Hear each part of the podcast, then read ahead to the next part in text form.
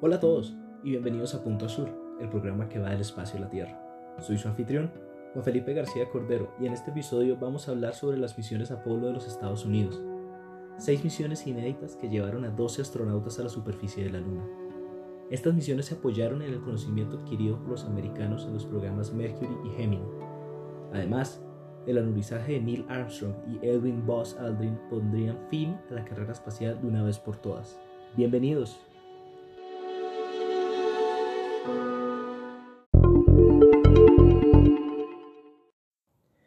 En el episodio anterior vimos cómo los americanos intentaron igualar la proeza del soviético Yuri Gagarin al poner un hombre en el espacio. Sin embargo, la hazaña de Alan Shepard no se comparaba en la dificultad o proeza técnica del viaje espacial de Gagarin. Mientras Shepard realizó un viaje suborbital que lo elevó por encima de la atmósfera y lo regresó a la Tierra, describiendo una parábola, Gagarin efectivamente orbitó la Tierra, dándole una vuelta antes de regresar a Kazajistán.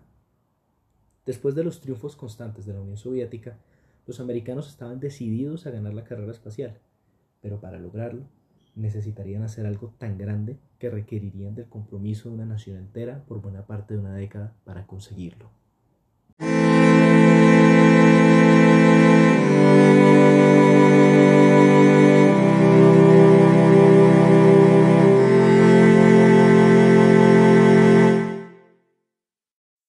25 de mayo de 1961, pocos meses después de haber tomado posesión como el 35 presidente de los Estados Unidos, John Kennedy denunciaría al Congreso de los Estados Unidos su intención de poner un astronauta americano en la Luna y regresarlo sano y salvo antes de que terminara la década.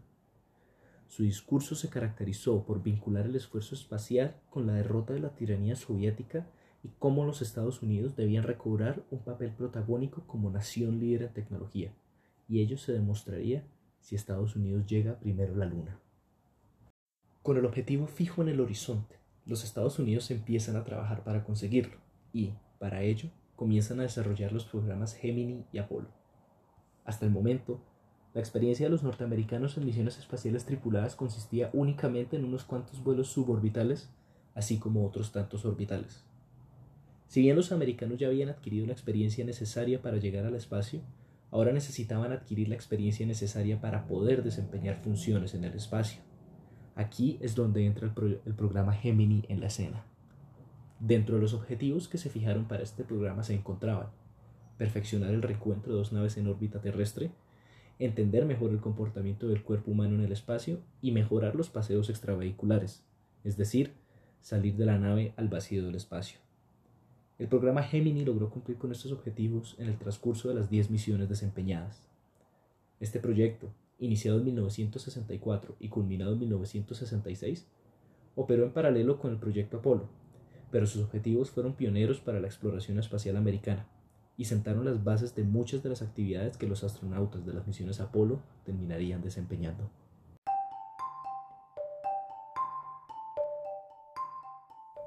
La historia del Homo sapiens lleva algo más de 300.000 años contándose en el punto azul que llamamos planeta Tierra. En esos 300.000 años de historia, jamás habíamos conocido algo siquiera remotamente alejado del suelo. Pero, desde 1961 hasta 1969, una fracción importante de este punto azul, nuestro punto azul, aunó esfuerzos para que tres emisarios abandonaran la comodidad y protección del planeta Tierra y se aventuraran por primera vez en el espacio profundo hacia otro cuerpo celeste, la Luna. Para lograrlo, desarrollaron el cohete más grande y poderoso de la historia de la humanidad, el Saturno V. Este cohete, capaz de poner aproximadamente 48 toneladas de carga útil en una órbita de inyección translunar, contaba con tres etapas desechables, 110 metros de altura, un peso de 3.000 toneladas y podía quemar 20 toneladas de combustible por segundo. También desarrollaron el módulo de comando y el módulo lunar, dos naves espaciales que viajarían desensambladas dentro de la cofia del Saturno V y se regruparían en órbita baja terrestre para viajar juntas hasta la Luna, para separarse nuevamente y no volver a verse jamás. Después de 10 misiones Apolo, empezando con la trágica misión del Apolo 1, que culminó con la muerte de los tres tripulantes por un incendio dentro de la cabina durante un ensayo, el trabajo de toda una nación culminó con el Apolo 11. el 16 de julio de 1969, desde Cabo Cañaveral, despegó el Saturno V que llevaba a los astronautas Neil Armstrong, Edwin Buzz Aldrin y Michael Collins hacia la Luna. Con ellos viajaban el módulo de comando, apodado Columbia, y el módulo lunar, denominado Eagle. Después de cuatro días viajando en gravedad cero hacia un lugar que ningún humano ha visitado desde la mismísima creación del sistema solar, el 20 de julio de 1969, Neil Armstrong se comunicó con el centro de control en Houston para anunciarles que el águila había aterrizado en la base Tranquilidad.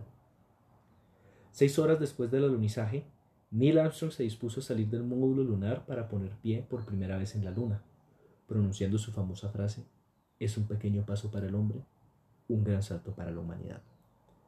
Mientras tanto, Michael Collins cuidaba del módulo de comando en órbita lunar, un trabajo que alguna vez describieron como el del hombre más solitario en la historia.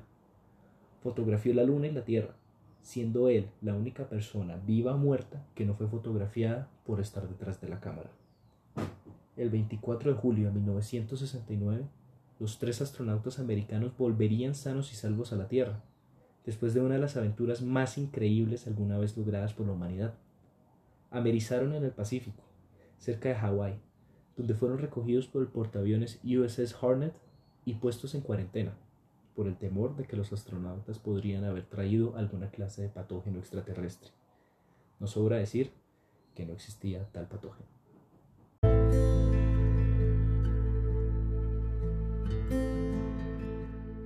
Cuando Neil Armstrong puso un pie en la luna y pronunció su famosa frase, terminó la carrera espacial.